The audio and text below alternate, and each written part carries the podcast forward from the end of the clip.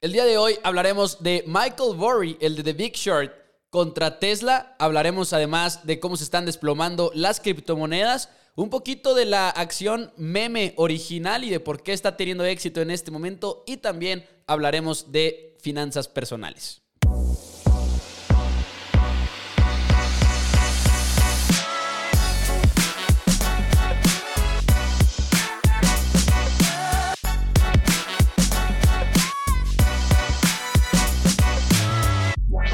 Hola amigos de Dos Amigos en Wall Street, mi nombre es Mauricio Rodríguez, como siempre con Juan Pablo Carrillo, para hablar un poquito de las noticias financieras más importantes y además el día de hoy estaremos hablando en la segunda parte del programa un poquito acerca de finanzas personales, vamos a hablar de tarjetas de crédito, vamos a hablar de invertir en contra de ahorrar, de la mentalidad que se tiene que tener y muchos otros factores que consideramos importantes, activos contra pasivos, un poquito de todo eso, pero antes hablaremos de noticias financieras como siempre. JP, ¿cómo estás? ¿Qué onda, Pepo? Súper bien. ¿Y tú? Aunque un poco preocupado porque al momento en el que grabamos, el sell-off continúa. Todo está en rojo. Todo está en rojo. Es difícil ver algo en verde, la verdad. Este, de ahí la importancia de la diversificación, pero tampoco hay que diversificar tanto. Pero básicamente me llama mucho la atención cripto. Ha bajado desde que Elon Musk dijo el, el miércoles pasado, Elon Musk tuiteó que Tesla ya no aceptará pagos en Bitcoin. Y se me hace muy, muy raro, siendo que el martes 11, un día antes de que dijo esto, hace una encuesta en Twitter de si aceptar Dogecoin en Tesla o no para medios de pago. Eh, eh, y la razón, y la razón por la que, por la que suspendió eh, compras ahora con Bitcoin Dijo que estaban preocupados por la utilización de energía de combustibles fósiles para minar y todas las transacciones porque eh, Bitcoin es una de las que más eh, cuesta energía. Este cuesta energía para pues, hacer sus transacciones. Y increíble este statement que dio. Y ahorita todas las criptos, desde, desde el 12 de mayo al día de hoy, estamos 19, están 40% abajo. Y era lo que les, y era lo que decíamos, porque yo decía que no era como, para mí no es un, una, una moneda en sí, porque no preserva el valor. Si tienes Bitcoin, pues lamentablemente acabas de perder 40% de tu dinero o cualquier criptomoneda. Y es lo difícil y es lo feo de, pues, de esto. Y es lo difícil y en el sentido en el que, por ejemplo, ok, si estás preparado para eso, va, adelante. Si dices en 10 años, de todas maneras, yo creo que va a estar muy arriba la moneda, ok, adelante, hazlo de esa manera.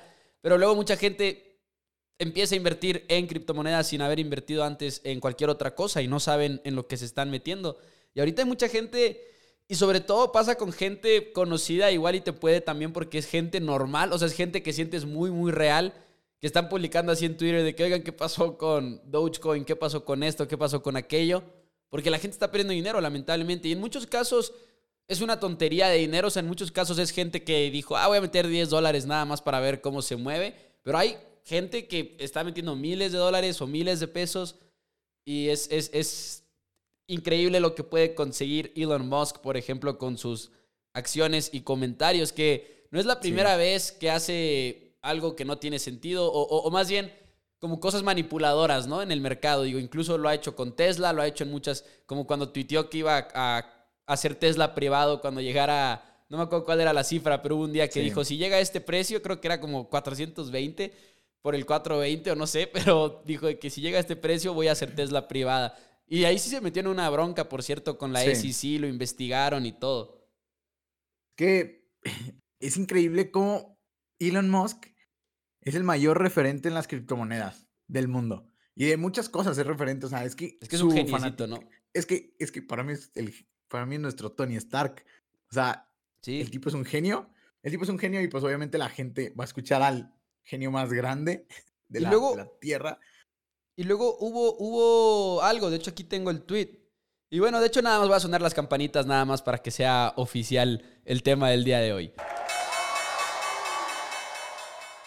Digo, ya estamos hablando de la noticia en sí, pero por ejemplo, hablando de las acciones incongruentes de parte de Elon Musk, luego anunciaron, cuando anunciaron que no iban a aceptar ya Bitcoin, Tesla, como que el argumento que utilizaron era lo del medio ambiente y todo eso, y que minar Bitcoin necesitaba ciertas energías, ciertos hidrocarburos, y que ellos no podían entonces permitir eso porque estaban apoyando ese tipo de causas. Pero me están diciendo que Elon Musk y los directivos de Tesla, dirigidos por Elon Musk, se dieron cuenta apenas en el 2021 de la energía que consumía minar Bitcoin. O sea, por favor, no nos quieran ver la cara, ¿no? Entonces todo eso también lo hace un poquito más raro. Muy, muy raro. O sea, sabrá Dios qué habrá pasado si, si todo fue un plan para hacer dinero, porque también mencionó, ah, ojo, dijo que no iban a vender Bitcoin porque sí creían en el futuro de Bitcoin, pero dijeron que no iban a aceptar ya pagos porque pues no, no quieren como incentivar a, a, que se mine y a que se utilice más energía y se dañe más el planeta. Básicamente fue su, su statement.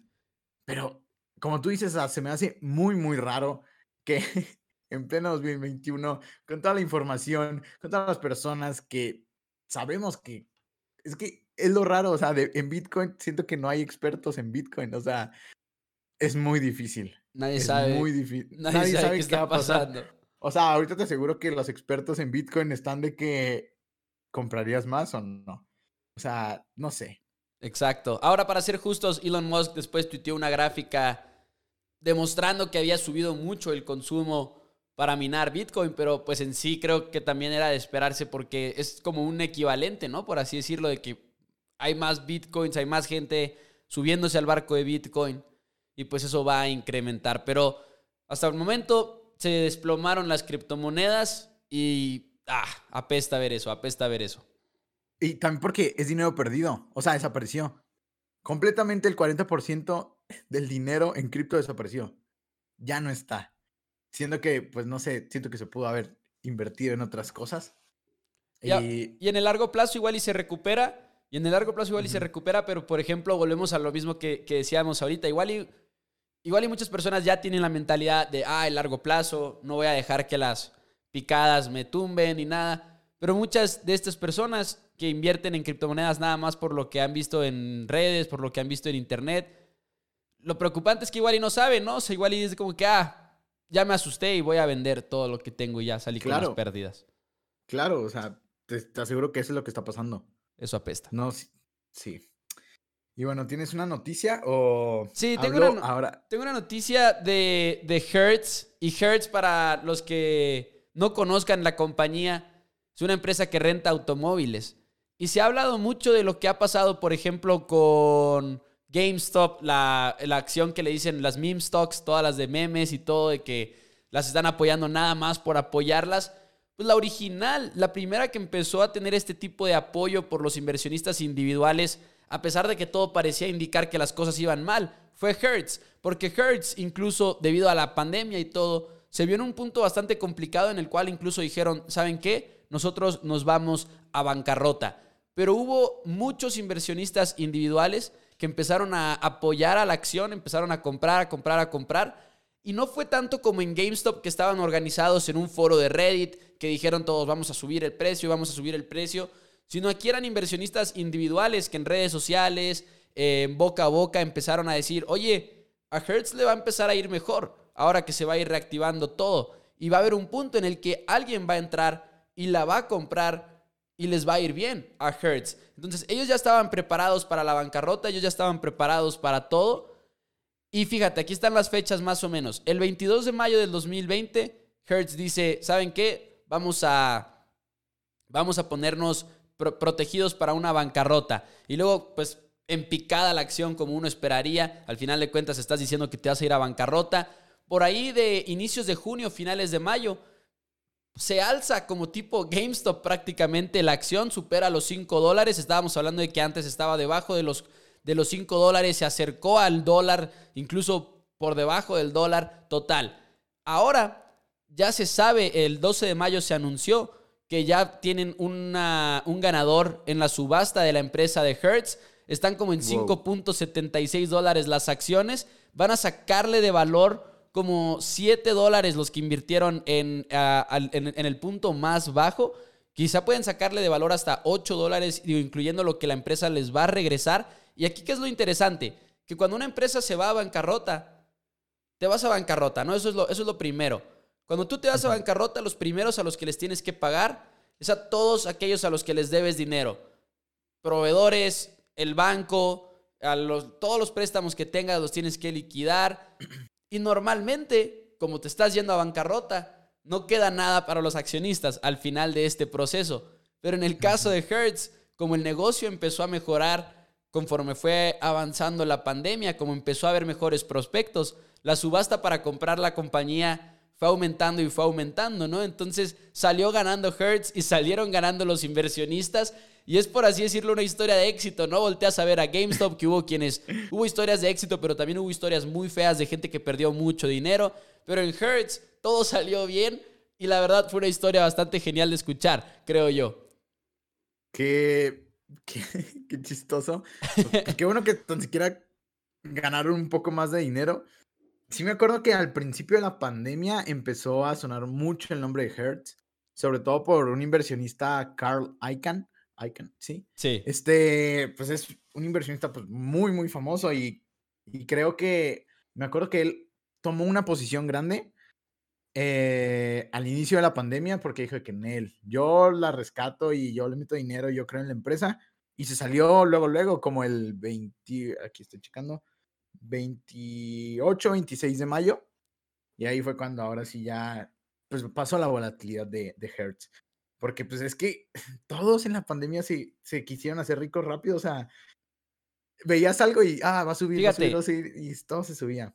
Carl Icahn vendió más de 55 millones de acciones de Hertz después de la parte de la bancarrota de, del 2 de marzo del 2021 72 centavos.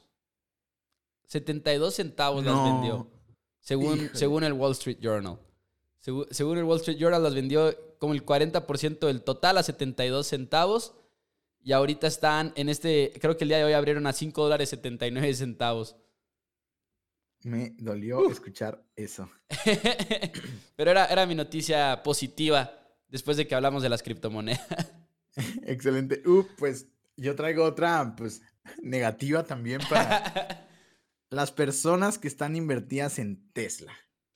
¿Qué está pasando con Tesla? Pues ha estado cayendo ya como 24, 25% eh, desde su último pico. Ahorita está en 556 dólares. 556 dólares. Digo, bueno, ya bajó. 555. Este, increíble lo que está pasando con Tesla. Hay varias cosas por las que está bajando, siento yo. O sea, pues yo siempre dije que estaba sobrevaluada. Para mí era una empresa sobrevaluada. Y de hecho, para mí, creo que la última evaluación que le hice estaba como en 540, algo así. Así que la voy a analizar de nuevo porque, pues. Que es muy difícil de evaluar, de todas maneras. Sí, sí, es que Tesla, yo siento que para lo que le debes de apostar es que es una empresa de tecnología, obviamente. No es una empresa de carros, es una empresa de tecnología y es lo que se le ocurra a Elon Musk. Exacto. Se le pueden ocurrir, de, la nada Tesla hace robots. De, de, la nada Tesla hace lo que te imagines. O sea, tiene, porque ya tiene SpaceX. O sea, SpaceX creo que ya tiene su propio sistema satelital eh, de Internet, Starlink. O sea, todo lo que tenga que ver y toque Elon Musk va a ser genial. Así que la voy a analizar. Como un tipo Amazon también, ¿no? O sea, de que cada vez sacan algo nuevo y ya lo estás comprando nada más por eso, no tanto por los fundamentales, por el precio, por la deuda, es porque dices, ah, Amazon. Es que, y hasta siento que es mejor que Amazon porque el nivel de disrupción que tiene Tesla es increíble. O sea, él fue, gracias a él usamos y estamos ahorita hablando de coches eléctricos. Sí. me parece increíble. Es increíble y como al principio todos se burlan de él. Y luego está lo de la ciudad también, que nunca he entendido bien cómo va a funcionar. No sé si tú sí. Pero todo esto como una ciudad que quieren hacer. Ah, caray, no, no sé. lo tenemos de tarea para el próximo episodio, si quieres. Bueno, pues básicamente eh, Tesla ha estado cayendo bastante. Eh, unos pueden decir que pues ha caído por Bitcoin, porque pues, si Bitcoin cae, recuerden que, que tiene una exposición de 1.5 billones. A Bitcoin y Bitcoin este, ya perdió el 40%. Pero aparte, Michael Burry, para quien no conozca a Michael Burry, es uno de los mejores inversionistas y para mí es un alguien que veo siempre. Veo la película de, de Big Short como un 10 veces al año. Nos la, sabemos de memoria, yo creo ya. Nos la sabemos de, me, me encanta porque me gusta, me gusta recordar esas situaciones de cómo una persona predice, predice un crash en el mercado, nadie le hace caso. Estamos hablando del crash del 2008. Michael Burry fue el que, el, que vio esta burbuja inmobiliaria y de deuda de, lo, de los bancos y, y estas malprácticas que llevaron a cabo. Él ha puesto en contra del mercado inmobiliario y obtiene unos retornos magníficos. Y Michael Burry, la verdad, es alguien al que lo tienen que seguir. Tienen que ver qué está haciendo. Tienen que ver en qué está invertido. Y el, el lunes, el lunes se reveló su posición corta en Tesla. Eh, compró puts, bueno, tiene puts en, eh, en, de Tesla. Un put es el derecho a tu poder vender la acción a un precio determinado. No la tienes que vender, es un derecho. Si tú quieres, la vendes o no. Y básicamente eh, ganas dinero si el, si la, si el activo al, cual el, el, activo subyacente del, del put. O sea, en este caso la acción de Tesla. en este caso la acción de Tesla. Si entre más baje Tesla, este, pues más dinero va, va a hacer Elon, eh, Michael Burry. Básicamente. apostarle en contra de apostarle en contra. Con, una, con una opción que se llama un put, exacto. Exactamente, eso es súper simplificado. Y básicamente el 40% de su portafolio está en puts de Tesla. Más de medio billón de dólares. si Michael Burry hace esto tenemos que prestar atención. O sea, siempre él dijo que Tesla estaba sobrevaluada y también él estuvo en contra de Bitcoin. Michael Burry siempre estuvo en contra de Bitcoin y en contra de, de, los precios de Tesla actualmente. Bueno, ya no sé actualmente, pero básicamente, este, ¿cómo supimos esto? Porque eh, él, se él presentó el lunes el formulario 13F, que es un informe trimestral por administradores de inversiones institucionales que manejan más de 100 millones en activos. Básicamente, toda la gente crack que maneje más de 100 millones de activos tiene que presentar estos informes trimestrales para ver qué están haciendo con su portafolio. Ahora, ojo, esto, esto fue el primer, eh, cuando presentó esto, no sabemos de qué tan largo, cuándo se vencen estas puts, porque las opciones las opciones tienen un una cierta fecha. Así es. Así que no sabemos cuándo vencieron. Solo sabemos que hizo este movimiento en el primer trimestre con su compañía. Eso es lo que sabemos. No sabemos si ya vendieron sus puts y, y, ya se acabó su transacción o no sabemos si todavía es de más larga o no sabemos. Porque hay puts semanales, hay puts, o sea, hay de todo tipo de, digo, están determinados, ¿verdad? Pero hay muchos, muchas duraciones en las que puedes tener este tipo de opciones y de apuestas en contra. Pero que Michael Burry, como dices tú, es una persona a la que le tienes que poner atención. Igual y, igual y no estás de acuerdo con él, pero mínimo tienes que decir, mm, ok, cuestionarte las cosas. En contra de Tesla, cuando hay gente que, por ejemplo, ¿cómo se llama? Hay, hay un inversionista que, que sigues en, en YouTube que dice que como el... ¿Cuánto porcentaje de su portafolio es Tesla o que todo su ah. portafolio es Tesla? Meet Kevin. Meet Kevin. Y todavía sigue, bueno, no creo, no sé si de actualizaciones de su portafolio, pero sí hubo eso, ¿no? Que en un momento todo su portafolio era de Tesla, ¿no? algo más de 60%, algo así. Es que sí es la avaricia, es que solo es eso. Piensas que lo que sigue subiendo, piensas que lo que está subiendo va a seguir subiendo. Y no, es que así no funciona el mundo. O sea, no, es sostenible ese crecimiento. Y pues ahorita vamos a hablar de, pues un poco de la mentalidad y más de finanzas personales para que, pues no les pase esto y también saber, para, para que sepan qué hacer con su dinero. Así es. Pues bueno, el día de hoy yo traigo el optimismo, yo traigo el optimismo a las noticias, entonces tengo otra noticia optimista y esta es un poquito más general y la verdad más que nada hablando de el mercado y el optimismo, parte del optimismo de, que hay en el mercado. A partir de, a uno como inversionista, le gustan dos cosas de una empresa. Que paguen dividendos es una Puede ser que paguen dividendos cuando es justo pagar dividendos. Igual hay veces en las que la empresa dice, no, es que tengo muchas oportunidades de reinvertir el dinero. Pero cuando te regresan el dinero a ti como inversionista es una buena señal de lo que está haciendo la administración, ¿no? De que en realidad están viendo por tus intereses. O hay otra forma de, de pagar dividendos que es comprar acciones de la misma empresa. O sea, que la misma empresa diga voy a comprar acciones mías. ¿Y por qué esto es bueno para los inversionistas? Porque hay menos acciones en circulación y se diluyen menos los dividendos, que es ahora sí que la utilidad que te toca a ti como inversionista. Pues en, en compañías específicamente de Estados Unidos, por lo menos, hasta el 7 de mayo se aprobaron en total 504 mil millones de dólares en recompras de acciones. Y esto no significa mucho para, para nadie, digo el número así nada más, pero el punto es que en este periodo, del 1 de enero al 7 de mayo, en este periodo que se hizo el estudio, es récord en los últimos 22 años.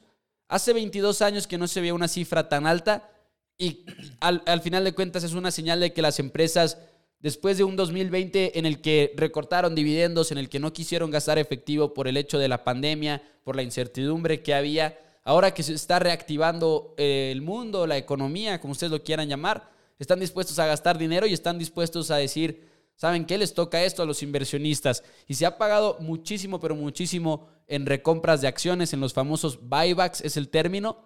Y un poquito de optimismo al final de cuentas en ese sentido en los mercados, porque es una buena señal. Sí, qué bueno. Es que recordemos que si una empresa recompra sus acciones es porque cree en, la empresa. Exacto. Y es bueno para el inversionista porque la cantidad de acciones en circulación se reduce por lo cual le toca más dinero a los inversionistas. De hecho, un ejemplo súper claro lo vimos con Warren Buffett. Eh, la empresa de Warren Buffett, Berkshire Hathaway, creo que hizo una de, las mayores recompras de acciones de la historia. O sea, recordemos que la empresa de Warren Buffett tiene millones y millones de, eh, en efectivo. Y muchos lo criticaron porque no lo utilizó. O sea, cuando todo estaba tan barato, no tuvo las agallas de comprar. Y bueno, sí compró aerolíneas y luego las vendió y perdió mucho dinero. Exacto. Pero muchos le criticaron eso. Y él dijo de que, bueno, si no, si no le tengo a las otras empresas, pues yo le tengo fe a mi compañía. Recompró muchas acciones. Ahora, y por eso ahorita está subiendo mucho. Ahora, un punto importante, ahorita aprovechando que estamos hablando de, los, de, recomprar acciones, de los buybacks y todo eso. Cuando ustedes vayan a invertir en una empresa, si están seleccionando las empresas de manera individual. Siempre fíjense en eso. Y de hecho hay ciertos, hay, unos, un, documento que tienen que presentar cuando son los directivos de las empresas los que están comprando acciones, que es el 8K. Entonces lo pueden checar también cuando estén investigando a la empresa. E interpreten las cosas cuando estén comprando. Cuando los, cuando los insiders, por así decirlo, directivos, el CEO, lo que ustedes quieran, cuando estén comprando acciones es buena señal cuando estén vendiendo acciones, no significa, o sea, puede que signifique, pero muchas veces no significa nada, no se basen en eso. Puede ser que la persona simplemente quiera dinero para otro proyecto, hasta para irse retirando, lo que sea, pero nada más interpreten las compras, no interpreten las ventas. Sí. Y también vean en qué, en qué situación está la empresa. O sea, si apenas están haciendo, no va a, no va a recomprar acciones. Al, al contrario, va, va a emitir acciones. Exactamente. Ya la, recompra se ve más cuando ya son empresas establecidas. Así y bueno, última noticia y obviamente tengo que hablar de mi ATT. Eh, sentimientos encontrados. Eh, bueno, les, les platico. ATT anuncia que Warner Media, antes Time Warner, se va a fusionar con Discovery. Este es, los se van a fusionar y ATT va a recibir 43 billones en cash y en otros activos. Los va a usar para pagar deuda. porque ATT, algo de los problemas de ATT es que está endeudado, súper endeudado, de hecho, por la compra de Time Warner. Ahora, ATT, para que se den una idea, tiene una capitalización de mercado de alrededor de 200, 200 billones, 205 billones actualmente. Time Warner la compraron a, en el 2018 por 85 billones. Casi, estamos hablando de que casi representa la mitad del valor de ATT, Time Warner.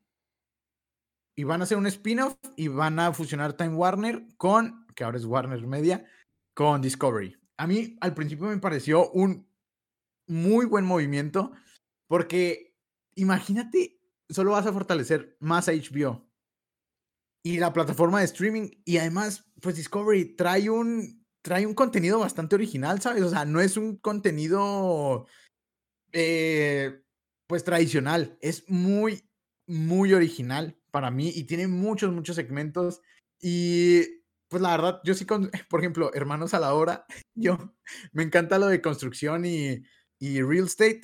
Ese yo sí lo puedo ver, te lo juro, un chorro de tiempo. Y por eso pues me gustó. Y se supone que al mercado también le gustó al principio porque ATT llegó a estar el lunes, esto se lleva a conocer el lunes, ATT llegó a estar 5% arriba, Discovery creo que 13% eh, antes de la apertura del mercado. Y no sé qué pasó. Bueno, ya leyendo más y viendo de qué se trataba el, la fusión, ahorita, desde que se anunció, ATT ha bajado 14%. Y pues se me hace bastante increíble cómo, o sea, al principio todo era color de rosas y bajó. Ahora, ¿por qué bajó? Eh, bueno, básicamente les voy a platicar más de la nueva compañía. La, la compañía eh, de la fusión de Time Warner y Discovery, el 71% de la compañía se va a ir a ATT. Los, los, si eres accionista de ATT, vas a ser dueño del 71% de esa compañía y los de Discovery van a tener el resto, el 29%. Se espera que la transacción se cierre a mediados de 2022 y se espera que en 2023 la nueva compañía tenga ventas de 52 billones. que pues la verdad está bien. No se espera que sea rentable dentro de, no dijeron, me quiero informar más, pero sí, no se espera una empresa rentable. Luego, luego. Y pues básicamente ayer ATT bajó 6%, porque también se dio a conocer que el payout ratio bajará hasta 40%. El payout ratio, recordemos que cuando una empresa tiene eh, utilidades, o las reinvierte en la misma empresa o las da de, dividendo. Cuando es una empresa muy, muy grande y establecida, que digamos, ATT no va a crecer a 5%, máximo crece, digamos, a un 2% anual. Y, eso es invirtiendo un chorro de dinero. Y van a decir de que, y los, y los, eh, los que manejan la empresa dicen, pues ¿para qué voy a invertir miles de billones de dólares si, si puedo tener al accionista, para crecer un 2%, si puedo mantener al accionista contento con un dividendo? Bueno, básicamente van a bajar el pago de dividendo, el payout ratio, de 15 billones anual, anuales a 8 billones. Eso quiere decir que las personas que la tenían ATT como una acción para que les diera un dividendo, porque es una de las acciones que más te da dividendo de todo el mercado, que alrededor tiene un yield de 7% más o menos, pues ya va a ser de la mitad. De 15 billones que gastan en dividendos anuales, anualmente van a gastar 8. Y eso, pues obviamente no le gustó a, la, gente. También muchos piensan, pues no creen en el potencial, eh, supongo pero esto sí le ha estado afectando mucho, mucho a la compañía y voy a hacer más tarea. Quiero, quiero evaluar básicamente eh, la nueva compañía porque quiero, quiero tener más datos pues para ver si, si compro más ATT porque ahorita está, digamos que en descuento. Ha, caído 14% desde la noticia y estamos hablando de que puede ser una de las plataformas de streaming líderes porque ellos dijeron queremos ser una plataforma de streaming líder. Y también un dato entre Discovery y ATT han gastado 20 millones de dólares en producción de que de nuevo, de nuevo material. Netflix, que es el líder, gasta 17. Uh. Esto me gustó porque están gastando más que Netflix Y no, no significa que van a tener más calidad, pero pues... Pero le están invirtiendo. Le están invirtiendo. Le están invirtiendo y eso me gusta. Así que yo sigo positivo con ATT y la voy a investigar más porque, ojo, eh, Discovery vale ahorita 16 billones. 16 billones y Time Warner se supone, cuando la compraron, vale 85. Pero a mí lo que se me hace raro es, o sea, haciendo reglas de tres, si fusionamos Time Warner, bueno, si ahorita lo único que sabemos, el precio es de Discovery, porque no sabemos cuánto vale Time Warner, porque está dentro de ATT.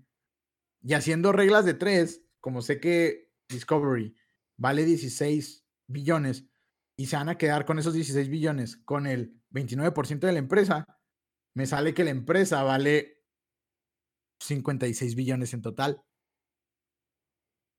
Y de esos 56 se refiere que Time Warner vale 40 billones.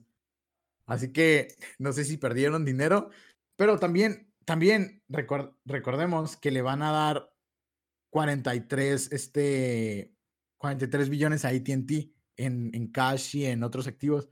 Así que ya con eso, ya dan 83 billones que vale Time Warner. Haciendo esas matemáticas. Básicamente, básicamente, pues no ha crecido Time Warner eh, de precio. De hecho, ha bajado 2 billones al parecer, según este deal. Pero siento que tiene mucho potencial. Y voy a seguir investigando porque es que me, me encanta y hasta no sé si vender mis acciones de ATT y comprar de la nueva, que va a salir como a mediados de 2022 al parecer. Pues tendrás que evaluarlo. Sí. La tarea, la tarea, JP. La tarea, exactamente. Nadie dijo que esto era fácil. No sé si tengas más noticias o si quieras pasar ya al tema central del episodio. Yo creo que ya al tema porque va a estar bastante interesante. Ok, excelente. Aquí vamos. Finanzas personales es el, más o menos el, el, tema del día de hoy y hay varios puntos que queremos tocar. Queremos hablar un poquito de la mentalidad, queremos hablar un poquito de la diferencia entre invertir y ahorrar. Vamos a hablar también del flujo de efectivo, de deuda, tarjetas de crédito, que es el tema favorito de JP. Yo creo que es la pasión número uno que tiene en su vida, las tarjetas de crédito. Pero, este, pues primero que nada, cuando, cuando estamos hablando de finanzas personales, estamos hablando de varias cosas. Estamos hablando de tener dinero ahorita, de manejarlo bien, de conocer dónde está tu dinero y dónde entra, dónde se va. Y sobre todo tener un plan. Eso yo creo es de lo más importante, la parte de tener un plan de qué quiero hacer. Y hay una... Es un ejemplo demasiado tonto, demasiado estúpido, pero es algo que creas o no, JP, se me quedó grabado y siempre me acuerdo de esa de esa imagen, no me acuerdo ni siquiera cuándo la vimos en alguna clase, yo creo, pero era, una, era un ejercicio en una página de internet en la que era una barra en la que podías deslizar un, un, punto, ¿no? O sea, lo podías deslizar. De un lado de la barra, del lado izquierdo, era como que el presente y era tuyo, e, era una cara tuya, por así decirlo, ya sea feliz o triste, ahorita voy a llegar a eso. Y del otro lado estaba una cara que era como ya de viejo, ¿no? Y depende de cómo deslizaras la barra, era cuánto dinero estabas ahorrando, cuánto dinero estabas invirtiendo. Y si la deslizabas hasta la izquierda, tu yo del presente estaba muy feliz, pero, el, del futuro no. Y si lo movías hasta la derecha, al revés, ¿no? Entonces, como que siempre se me quedó claro de que, ok, las decisiones que tomes desde ahorita, no importa cuántos años tengas, no importa si tienes veintitantos, treinta y tantos, cuarenta y tantos, van a impactar a tu yo del futuro y de tu yo del, de 10 años en, en delante, 20 años en delante, 30 años en delante. Y eso siempre se me ha quedado muy clavado porque es como que es difícil tener la mentalidad cuando tienes 21 años, cuando tienes una edad muy joven, de pensar en eso, ¿no? Y, cuando te dicen, es que tienes que ahorrar desde ahorita o invertir desde ahorita para que aproveches el interés compuesto del que ahorita vamos a hablar, porque en 30 años, si tú inviertes mil dólares en 30 años, puedes tener tanto. Y dices, ¿para qué quiero dinero en 30 años? No, o sea, lo necesito ya.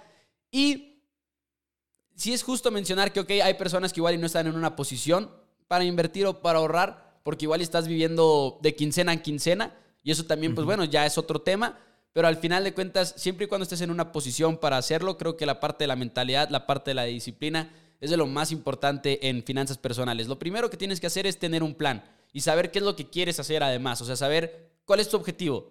Tu objetivo es en 10 años poderte comprar una casa o tu objetivo es poderme retirar más joven y jubilarme y vivir de eso. Porque también esa es otra. Ahora se ha hablado mucho de los afores, de cuál es el futuro de los afores, que igual y no va a haber afores y todo eso. Ahorita igual la jubilación la tiene que hacer uno. Sí, y es muy preocupante. De hecho, si vivimos en México, no es por alarmarlos, bueno, sí, pero... No, alarmar, no alarmarlos, sino que lo tengan en cuenta. Ajá, pero tengan en cuenta que, pues, el, el afore, el dinero para retirarse, el, el que siempre hemos tenido en cuenta, pues puede dejar de existir y nosotros vamos a tener que ahorrar por nuestra cuenta e invertir ese dinero. Así que lo mejor es empezar desde ya. Y me mencionabas algo y quiero enfatizar en las prioridades. ¿A qué le damos prioridades en nuestra vida y en qué gastamos el dinero? Porque mucha gente podrá decir de que, ah, yo a mí no me alcanza para invertir y así, pero ven que gastas el dinero. O sea, ve que tal vez te lo gastas en, en, en alcohol, eh, te lo gastas en cinco plataformas de streaming que solo ves dos. o sea, ves, ve cortando así, o sea, que no te dé miedo. Ven que gastas el dinero y ten un control para que tus finanzas estén sanas. Porque la verdad, pues el dinero es una herramienta y, y hay que utilizarla a nuestro favor, que no, que no nos juegue en contra. Y ahorita que dices, ven que gastas el dinero, igual y puede ser un poquito frustrante, no les voy a decir que no, pero hagan el ejercicio literalmente de sentarse con una hoja de papel o un Excel, lo que ustedes quieran, y pongan de un lado cómo ganan dinero, ya sea si tienen un trabajo, si tienen dos trabajos, tres trabajos, o si tienen un negocio, o hasta si eres de que más joven y estás ganando dinero porque te dan un domingo tus papás, ¿no? O, una mesada o lo que ustedes quieran, como lo quieran llamar. ¿Cuáles son mis ingresos? ¿Cuáles son mis gastos? Y verlo, o por así decirlo, el dinero y entender, ok, esta es mi situación. Y te digo, igual y puede ser frustrante porque igual y te va cayendo el 20 de que, fuck, o sea, sí hago muchas cosas mal, pero háganlo y es extremadamente saludable ver este, este, este plan, ¿no? bueno, esta situación actual. Y luego de ahí empieza el plan que les comentaba. ¿Cuánto tengo que gastar? ¿Cuánto quiero gastar? Porque digo, no tiene nada de malo también querer pagar el servicio de streaming, querer salir con tus amigos, no tiene nada de malo. Pero bien, cuánto quiero ahorrar y cuánto quiero invertir. Y la diferencia entre ahorrar e invertir es que quizá ahorrar es el dinero que lo quieres tener ahí por si acaso se ofrece. Porque, por ejemplo, si lo inviertes en la bolsa de valores y estás en un año en el cual todo va para abajo, pues bueno, no lo quieres retirar. Por eso se dice siempre que ah, tienes que invertir a largo plazo en la bolsa de valores pero igual por eso quieres tener ese colchoncito ya sea en el banco o en CETES o un lugar seguro donde sepas que va a estar ahí, ¿no? Entonces, ¿cuánto quiero ahorrar? ¿Cuánto quiero invertir? Hacer ese plan constante y apegarte a él, porque una cosa es decir, no, yo quiero libertad financiera. Para mí, ese término de libertad financiera es el término como que más me motiva quizá a invertir y el pensar que en unos cuantos, no, no, no unos cuantos años, no me refiero a que en el corto plazo, sino en el largo plazo, Poder hacer lo que tú quieras y no lo que tengas que hacer. Y poder hasta vivir de tus inversiones. Igual y suena muy ambicioso, pero es como la meta que muchos se podrían poner. Y, y porque si tú puedes vivir de tus inversiones, pues puedes hacer, puedes dedicar tu tiempo a lo que tú quieras. Y eso es importantísimo, ¿no? Te da libertad, que para mí es lo más valioso. O sea, el dinero es una herramienta que te da libertad. Así este, es. Y pues te, te, te, ¿cómo, exponencia todo lo que puedes hacer. O sea, si quieres ayudar a, digamos, a reforestar, con el dinero puedes ayudar a, reforestar mucho más.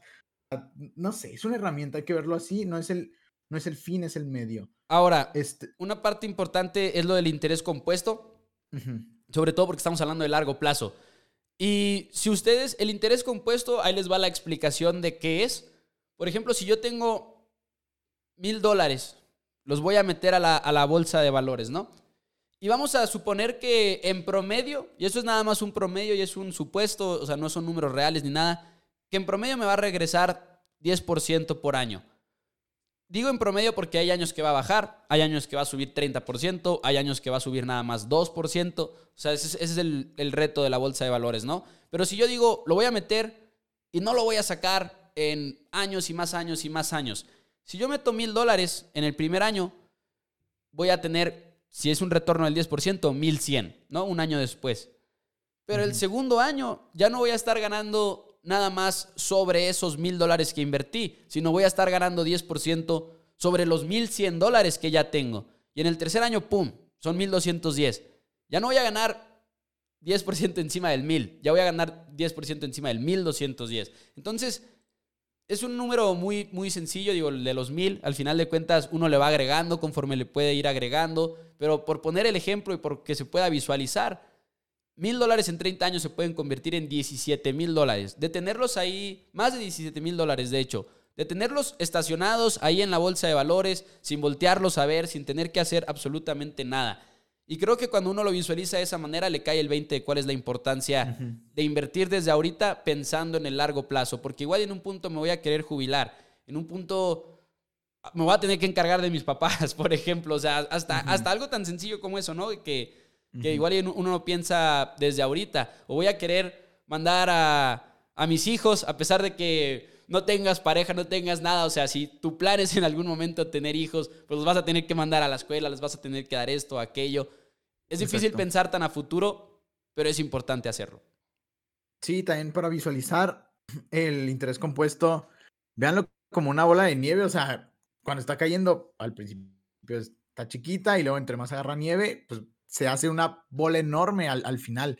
O sea, lo mismo que pasa con la deuda, que es cuando pues no pagan sus deudas y crece y crece y crece y crece y crece. Lo mismo, exactamente lo mismo, pasa con el interés compuesto cuando inviertes.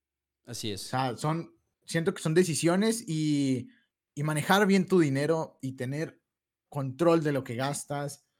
Y, y, pues sí, ver en qué gastas el dinero y cómo lo inviertes y tener unas finanzas personales sanas.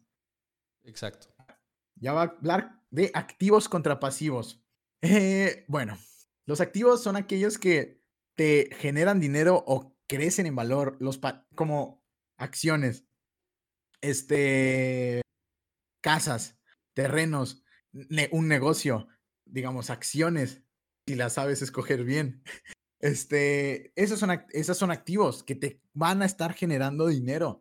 Los pasivos son cosas que no te generan dinero, que son bienes depreciables. Por ejemplo, un carro un carro es el, o sea, cuando te compres un carro, pues se va, a depreciar, a menos que sea un carro súper exótico, un clásico. un clásico que, pues sí, que va a subir de precio. Y de hecho, muchos dicen que hasta tu casa no es, no es, no es, no se puede considerar un activo, porque tu propia casa en la que vives, pues te genera gastos porque estás manteniendo la casa y así. Pero de todos modos, yo siempre he dicho que siempre tienen que comprar una casa. O sea, a mí se me hace una tontería rentar. O sea, cuando ya estás grande, ¿sabes? O sea, al principio estoy de acuerdo que yo lo voy a ver desde el enfoque joven. Para... Sí. La mayoría de las personas que escuchan el podcast son como de nuestra edad. Ajá, ah, ok, excelente. Eh, ahorita, digamos, salimos de la universidad. Ahorita es el momento de invertir. Ahorita es el momento de emprender. Estamos jóvenes, es el momento de correr riesgos. O sea, es así de sencillo. ¿Cuándo van a correr riesgos? Cuando tengan una familia y, que vayan a mantener a, a, dos hijos y tengan un chorro de gastos y la presión y no tengan tiempo. Ahí es ahorita. Ahora, también, mencionar, también mencionar que digo, por si alguien nos está escuchando que ya tiene la familia y todo y, dice, no, pues tampoco es que sea tarde para hacerlo, simplemente es, igual no estás ahorita en un punto de, invertir y de comprar una casa, igual y porque de plano no, te lo permite tu trabajo, tus gastos, todo eso. Pero que tengas en mente que en cuanto puedas, empieza a hacerlo, porque es importante. Y para eso es el plan que decíamos, plan y mentalidad. Y ver en qué gastamos y en, y en qué no y qué vamos a hacer con el dinero. Bueno, continuando. Este, pues esos son los activos y los pasivos. O sea, en México es muy común eh, por ejemplo, ver a alguien que tiene, digamos, ves una casa de un millón de pesos y ves que tiene un carrazo de un millón de pesos. Y dices de que, mm, what? the fuck? Enfócate en los bienes apreciables. O sea, ese carro que te compraste se va a devaluar. Se va a devaluar y vas a perder dinero. Vas, va, cada año que pase, es más, por sacarlo de la agencia, ya pierde como un 30%. Es como un 30%. Sí, lo solo por sacarlo así. En un segundo pierde 30% tu activo, tu pasivo, perdón, el carro que te compraste. Así que hay que enfocarnos en comprar activos.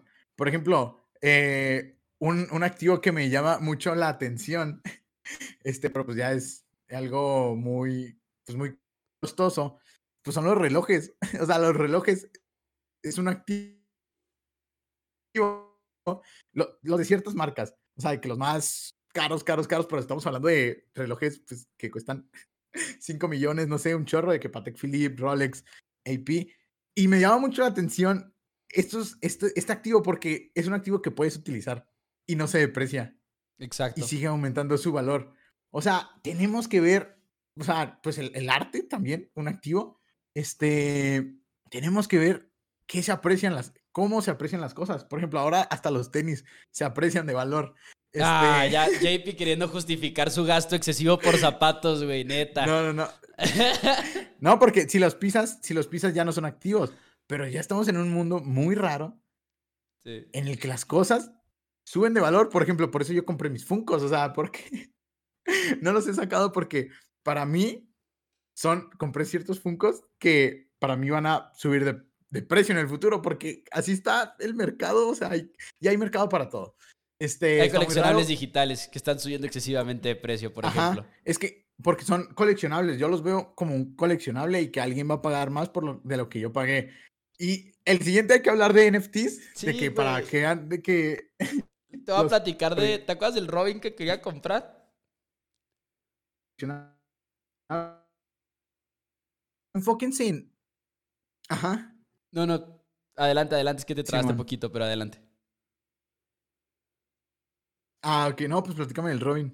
Ah, el. La, el Robin que quería comprar sí se subió de valor muchísimo. Y no lo pude comprar nada más porque. Pues por problemas de la aplicación, por estar en México y para poderle pues, depositar como le quería depositar, tenía que hacerlo en dólares. Y total que no pude nunca solucionar ese problema.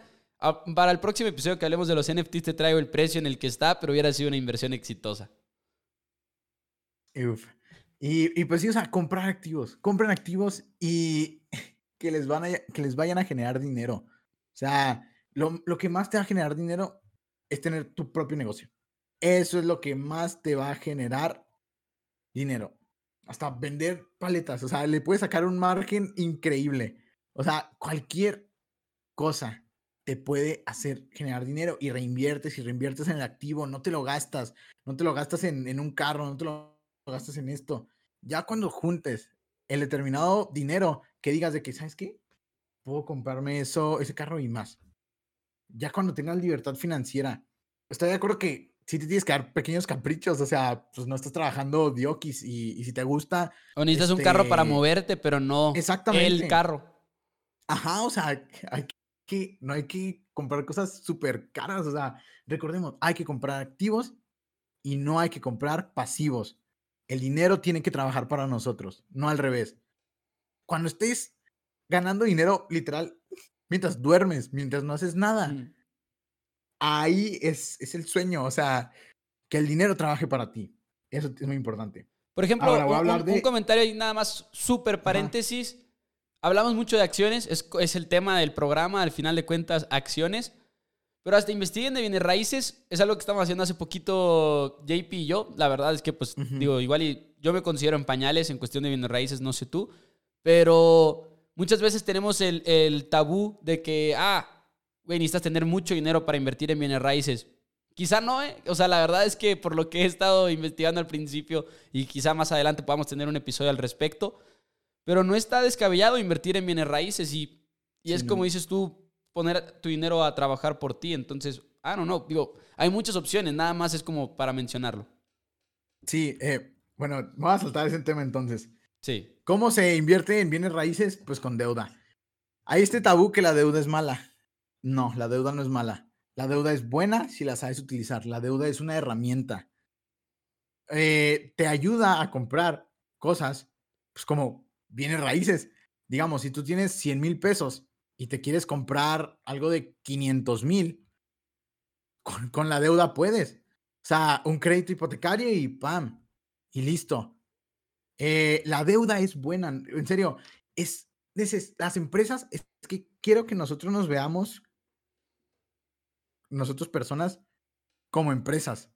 O sea, y ver cuáles son nuestros activos, cuáles son nuestros pasivos, en qué gastamos el dinero, cuánta deuda tenemos. La, la, deuda a las empresas les ayuda a crecer y también a nosotros. La deuda es la forma más fácil de crecer. Si tienes un negocio, eh, digamos, si estás haciendo cinco paletas, al, 100 paletas al día, con la deuda pides un préstamo, ¡pum! ¿Por qué 100? Voy a hacer 1000 y te exponencias. Eh, para eso sirve la deuda. No le tenemos que tener miedo a la deuda. Hay que tener miedo a la deuda cuando compras pasivos. Ahí está el error. Cuando con la deuda compras pasivos. Y hay cuando con la deuda compras activos. Es bueno. Y hay que tenerle miedo a la deuda si no tienes un plan. Pero si tú tienes un plan de que, ok, me van a dar tanto y con eso voy a hacer tanto y voy a producir tanto y voy a vender tanto y luego voy a pagar el préstamo así, así, así, ahí, ok, no le tienes miedo a la, a la deuda. Pero Tampoco, tampoco vayan y pidan un préstamo ahorita nada más después de escuchar este podcast de que lo vas escuchando en el carro y ah, va a llegar al banco, güey. Pues no, o sea, con un plan, siempre con un plan. Y de hecho es difícil aquí en México, tristemente. O sea, no es tan fácil que te den un, un crédito. Y, y si te dan un crédito, es a una tasa muy, muy alta. Y por eso sigue el siguiente tema, tarjetas de crédito. Las tarjetas de crédito para mí es la herramienta favorita, es mi herramienta favorita, es como una tarjeta de débito, véanlo como una tarjeta de débito con superpoderes. Básicamente, de la tarjeta de crédito no tienes que pagar ni un solo centavo. Bueno, si es sin anualidad, si la pagas correctamente. La tarjeta de crédito, lo voy a explicar rápido, tiene una fecha de corte y una fecha de pago. Por lo general son 20 días. Supongamos que la fecha de corte es el 6. Entonces, tú vas a tener que pagar eh, lo que gastaste del 6 al 6 el, el 26. Entonces, o sea, después de tu fecha de corte, tienes 20 días para pagar todo lo que gastaste en, en ese periodo, en ese mes, en, del 6 al 6. Ahora, ahí vienen hacks, vienen eh, cosas que pueden utilizar. Si tu fecha de corte es el 6, lo que pagaste, lo que, todo lo que pagaste, recuerden, lo vas a pagar el 26 y si, y si dices, ah, tengo que comprar una laptop, digamos, o, bueno, no algo tan caro, pero tienes que comprar algo caro. Así es. Entonces, en lugar de comprarlo el 6 o ese mes, lo compras el 7. Con solo comprarlo el 7, lo vas a pagar hasta el 26 del otro mes. Solo esperándote un día. Es muy importante no, hacer no, no hacernos bolas. Y también, recuerden, o sea, te, te puedes financiar lo que pagaste el 7, digamos, de mayo, lo puedes pagar hasta el 26 de junio. O sea, es increíble cuánto te puedes financiar. O sea, y recordemos, o sea, si alguien te dice, ah, sí, te presto 10 mil pesos hoy y me los pagas el, el 20, sí, el 50 días después, obviamente los vas a aceptar. O sea, esa es, es la tarjeta de crédito y, y se pone mejor. Te dan puntos por gastar. Hasta hay unas que te dan cashback. Que, te dan de todo lo que gastas, 1%. De todo lo que. Y también meses sin intereses. ¿Y generas el historial? y generas el historial, sobre todo. Pero es que primero voy a dar todas las cosas que pueden hacer las tarjetas de crédito. Adelante, adelante. seguros. O sea, te protegen de seguros. Muchas de las tarjetas de crédito de viajes eh, pues sí, contra seguros de que ya en cuando rentan un carro, que te dicen de que, ah, quiere asegurarse y así. Con una tarjeta de crédito, si lees lo que incluye la tarjeta de crédito, no lo tienes que, no lo tienes que comprar el seguro, ya viene incluido en la tarjeta. Eh, también cuando viajas y te pierde el equipaje, de, pues hay ya cuando tienes una super tarjeta, pues concierge, es muy, muy importante las tarjetas de crédito y yo jamás, jamás, jamás voy a usar débito porque pues me gusta hacer... ¿Por qué voy a usar débito si puedo ganar el 1% nada más utilizando mi tarjeta? Nada más deslizando otro plástico. Y lo, y lo voy a pagar mucho, mucho después. Las tarjetas ya no se deslizan, JP. No seas ah, anticuado, güey. sí. cierto. Este, qué risa. Pero bueno, y sobre todo, si tienen 18 años, bueno, antes que nada, los perfiles para las personas, para las tarjetas de crédito. No todas las tarjetas son iguales. Hay que ver quiénes son ustedes, qué perfil tienen. Eh, me voy a enfocar en pues, estudiantes. Si eres un estudiante, te conviene una tarjeta que no tenga anualidad. Eh, busca tarjetas sin anualidad. Las de Banregio, por eso me gustó tanto. Las de Banregio todas son sin anualidad. Eh, y te dan cashback. Creo que te das 0.75% y entre otros seguros. Y tú eliges tu fecha de corte, que es muy importante. Cuando tengas tarjetas de crédito, pues es muy importante no hacerte bolas. Por ejemplo, yo tengo tres tarjetas de crédito y es muy importante saber cuándo son las fechas de corte y cuáles son las fechas de pago. Y así pues las optimizo en mi favor. De que cuando utilizo una, cuando utilizo otra. Es muy importante para mí. Eh, es importante tener muchas tarjetas de crédito. No tantas con las que tengas control. Porque con las que puedas tener control y te sientas cómodo, excelente. Hay tarjetas que tienen anualidad. Hay tarjetas que que, y, te dan muchas cosas, digamos, las de viaje, que, quieres tener una de viaje. Eh, y bueno, viendo ya lo de los perfiles, si gastas mucho dinero, así mucho, mucho dinero, te conviene obviamente una tarjeta con anualidad. Y hay muchas, o sea, hay, hay tarjetas para todo, para el día a día, de que gastar día a día y ahí te conviene una tarjeta de que de cashback, digamos.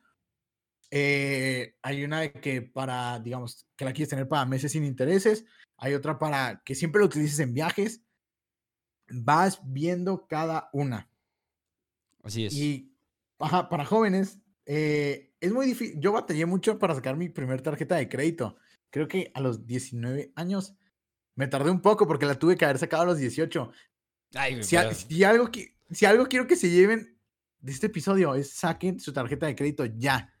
Ya, ya, ya, ya. O sea, ahorita cuando se acabe el episodio ya la saquen. ¿Y cómo la van a sacar? Va a, ser, va a ser difícil si no tienen de que cómo comprobar ingresos y así. Pero hay una empresa, Nubank. Y no, es, no es, anuncio, ¿eh? No es anuncio, disclaimer. No es, no es, anuncio, no es anuncio, pero yo la descubrí. De hecho, es una empresa unicornio. Ya no es Ángel, que las empresas unicornios pues son las, las que no son todavía muy grandes, pero es una de las más grandes. Es un banco brasileño y es una de las empresas latinoamericanas con más potencial, Nubank, y luego sigue Kavak, que es una empresa de, carros, que vende carros, y luego Rappi, y bueno, el chiste es que Nubank les gana por mucho, o sea, lo que vale ahorita, de hecho yo quiero invertir en, en, en Nubank, les recuerdo, NU, literal, con su RFC, nada más ponen su RFC y, y lo que les den, que les den dos mil pesos, lo que, lo que les den, para ya empezar a hacer historial que es muy importante, por lo que decíamos de la deuda. Si quieren sacar un, si quieren invertir en bienes raíces o si quieren, eh, si quieren un negocio, si, si tienen un negocio y quieren invertir más dinero, digamos, pedir un préstamo de 50 mil pesos, es muy importante que tengan un buen historial crediticio. Y, la, y de los bancos no les van a prestar si no tienen un buen historial crediticio y por eso tienen que sacar la tarjeta de crédito ya, porque eh, como funciona el score, el score crediticio es que entre más tiempo tengas un crédito, es mejor. Lo que tienes que hacer es pagar a tiempo, eh, no utilizar tanto del crédito. O sea, digamos, si tienes tres tarjetas de crédito de, de, 10 mil cada una, o sea, 30 mil pesos en total, es importante no utilizar tanto eso porque la, los bancos lo ven como, ah, como un foco rojo de que esta persona utiliza mucha, mucha deuda o por qué utiliza tanto sus tarjetas de crédito. Por eso es importante tener muchas, muchas tarjetas de crédito para utilizar lo, no más del 30% de todo límite de crédito disponible. Y también, eh, por eso, es de suma importancia no fallar con los pagos, sobre todo. O sea, es, es un win-win, no fallas con los pagos y, y no te cobran intereses, o sea, es, es lo mejor. Ahora, sí, me, sí me gustaría como aclarar, digo, ya lo has hecho, pero hacer como hincapié adicional todavía en eso. Muchas tarjetas de crédito, pero las que puedas. O sea, incluso hay personas que no pueden manejar una sola tarjeta de crédito. Las probabilidades son que si estás escuchando un podcast de finanzas, que si te interesan las finanzas, puedas controlarlo y estés interesado en, en aprender a controlarlo, pero nada más Nunca saquen tarjetas de crédito nada más porque te la ofrecen. Saca tarjetas de crédito si puedes. Y exactamente eso, infórmense. O sea, yo vi todas las tarjetas de crédito de todos los bancos. Así te la pongo. Las características que, que me daban todas de todos los bancos. Y si me hablaba un banco de que yo le decía que, uff, no quiero, o sea, hasta yo me sabía más de esa tarjeta de crédito que él, o sea, no sé. yo le decía que, uff, e, esa no me gusta ofréceme esta y acepto. Y así, o sea, pueden negociar, pero ¿cómo van a negociar si no tienen información? Pues es importante la información. O sea, tienen que buscar, tienen que ver cuáles son, pero básicamente, bueno, aquí si son, por ejemplo, para nivel estudiante, voy a hablar de las de Vancomer, no son buenas porque cobran anualidad y no te dan tantos beneficios. Las de Banregio son muy buenas. Para mí son las mejores porque te dan puntos. La, la Nubank, esa te da meses sin intereses, pero hasta ahí. Y tiene un servicio al cliente muy, muy bueno. O sea, y no van a tener problemas. Y también puedes sacar efectivo. Eso está muy chido. O sea, poder sacar efectivo, puedes sacar el 20% de tu límite de crédito, pero poder sacar efectivo de una tarjeta de crédito para mí es muy, muy bueno. Y no te cobra, no te cobra comisión porque casi todas te cobran comisión. Creo que la Santander Free no te cobra tampoco. Y esta, eh, las de Banregio te cobran. Pero pequeñas cosas. Hay que ver, hay que informarnos qué puede hacer nuestra tarjeta de crédito. Y, y la verdad, yo les recomiendo sacar la NU. O sea, no, no les van a cobrar nada. O sea, nada, nada, nada, nada. No anualidad, no nada.